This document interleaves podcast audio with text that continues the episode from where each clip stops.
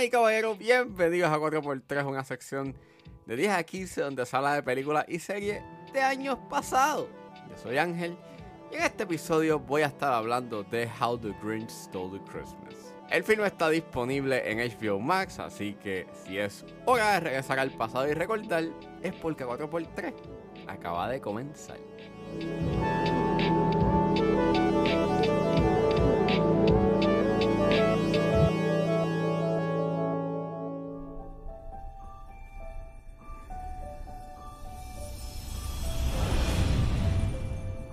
Universal Pictures and Imagine Entertainment invite you to experience the magic of the classic story as it comes to life like you've never seen before. In a place where the Christmas spirit is everywhere. have the best Christmas ever! Well, almost everywhere. How the Grinch Stole the Christmas es una película dirigida por Ron Howard. Él es el director de Apolo 13, de A Beautiful Mind, de las películas de Da Vinci Code, o sea, Da Vinci Code, Angels and Demons y Inferno. Ya, Inferno, ya. Este, y es escrita por Peter S. Seaman y Jeffrey Price, basado en el libro de Dr. Seuss. Y también está inspirado en el especial que se estrenó en el 1966. El elenco lo compone Jim Carrey, Taylor Momsen, Jeffrey Tambor, Christine Baranski, Bill Irwin, Molly Shannon, Clint Howard y Mindy Sterling. Y trata de que en las afueras de Villa Quien vive el Grinch, un ser que busca venganza mientras planea arruinar la Navidad a los habitantes de la ciudad. Pues mira, este, eh, yo nunca he visto eh, How the Grinch Stole the Christmas. Sí, lo sé. Esto es una película que es considerado un clásico navideño.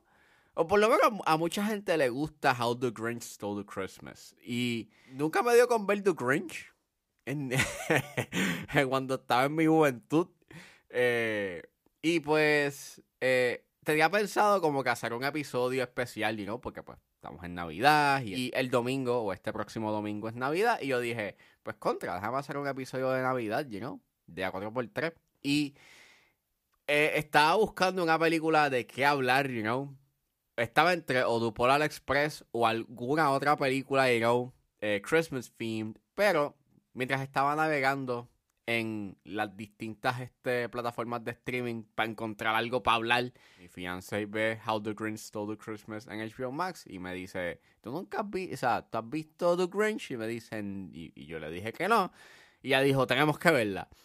Y la vi y, diablo, eh, eh, esto no es para mí. Yo, o sea, voy a dejar claro de que esto no es una película para mí. Pero yo puedo entender de que haya gente, y no, de que tengan un cierto tipo, tengan un cierto tipo de nostalgia con The Grinch y, y les sea, you know, entretenido. Pero no, para mí esta película es bien mala. Este, vamos a empezar con lo positivo. Mira, por lo menos aprecio mucho de que es una película bastante práctica, like tiene un cierto tipo de practicalidad. Hay muchos efectos prácticos. eh, básicamente es como que construyeron un set y construyeron esta ciudad eh, super wacky. Y, y, la caverna del Grinch, pues literalmente tú puedes, you know, es bien tangible lo que hay, you know, en esa caverna y en esa cueva. Y, y está cool, you know, se ve, se ve cool. Y, y, y obviamente está súper cool de que eh, hay un trabajo de maquillaje, you know, o sea, eh, el trabajo de maquillaje de, de Rick Baker es demasiado bueno. O sea, por lo menos está bien implementado. El issue está, por lo menos para mí, el gran elefante del cuarto es que, mano, el diseño de los Who son bien creepy. El maquillaje, o, o por lo menos la anatomía facial de los Who, eh, eso es básicamente perfecto para, para las pesadillas, porque, mano, it's weird, it's uncanny. Y para mí me resulta bien uncanny, you know, este, las caras y los rostros de los Who, es porque, pues, claramente se nota de que esos son, pues, personajes que son cartoons, que son caricaturas, y, y claro está, y, y, y aprecio de que hicieron como que you una traducción directa de estos personajes, de cómo se ven. Pero el resultado en live action es bien creepy y bien scary. Por lo menos para mí es como, ¡ya, diablo! O esto es perfecto para un jumpscare, básicamente, en una película de misterio. Pero, yeah. Hay gente que pues puede lidiar como que con el diseño de los hoops, pero, again, en mi caso, yo lo encuentro bastante uncanny y prefiero las versiones que han hecho de los Who, you know, en, en, versiones como que en CGI, en donde pues el diseño funciona porque pues son cartoons, son caricaturas, pero en live action eso no funciona.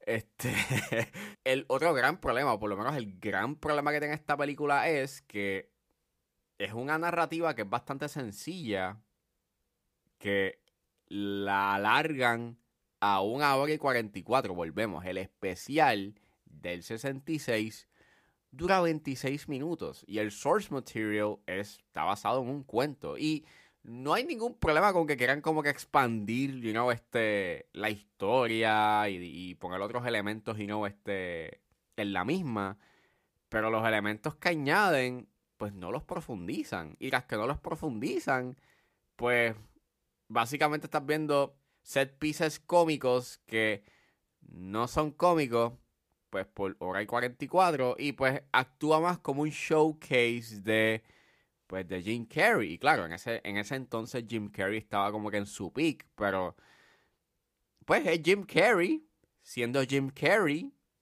pero más exagerado sí le trae un cierto tipo de energía a la película porque sí le trae un cierto tipo de energía pero llega un punto en que es como eh, eh termina siendo cansón y, y, annoying. Y claro, ese es el punto. Like, The Grinch es bien annoying y es bien loud y es bien over the top, pero.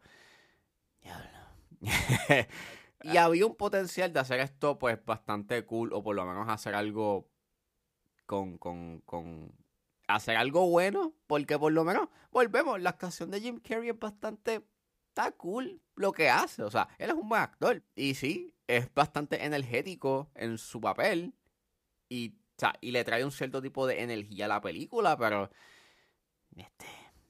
Lo demás que lo rodea, pues no es interesante. Y no me interesa. Y hubiese estado cool de que si te ibas a enfocar en los habitantes de Villaquien, pues pudiste haber como que profundizado en el tema principal de la película, que es como que te trae esta moraleja de que la Navidad no son los regalos, ni son como que, you know, este, la comida, ni quien tiene, you know, eh, la decoración más bonita en el vecindario, sino es, pues, estar juntos en familia. Pero eso es un elemento, o los personajes que se enfocan, pues, no profundizan esos elementos. Esa moraleja pudo haber sido mucho más efectiva pues si hubieses profundizado en los personajes. Pero no, esto es un showcase en donde pues Jim Carrey está haciendo después su, su estilo de humor.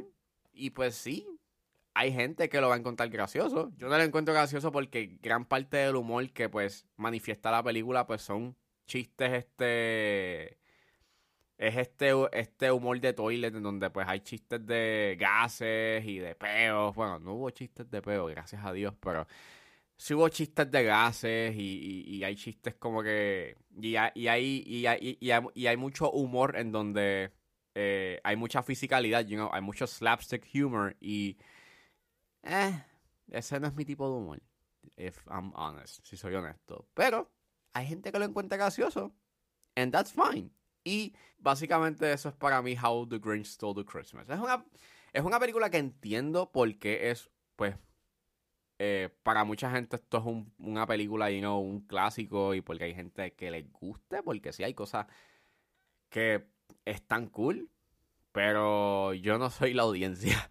Yo no soy, yo no soy la audiencia, eh, claramente. Está cool lo que hace Jim Carrey, pero esto no era para durar una hora y 44. Esto pudo haber sido fácilmente una película de hora y 25 y cuidado, y cuidado, porque creo que pudo haber durado menos si son fans de esta película, pues véanla. Pero si tú no la viste en su momento, dudo mucho de que te vaya a gustar en la actualidad. Somebody's fabulous.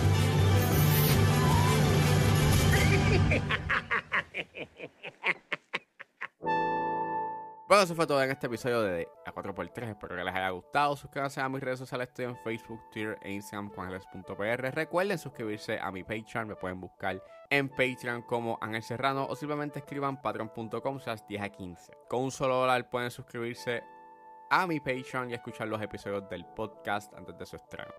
Pero si se suscriban a los niveles de 5 y 10 dólares, ustedes podrán escuchar el episodio exclusivo donde realmente hablo de lo que está pasando en la industria. Pueden buscar en su proveedor de podcast favorito como 10 a 15 con Ángel Serrano. Gracias por escucharme y nos vemos en la próxima.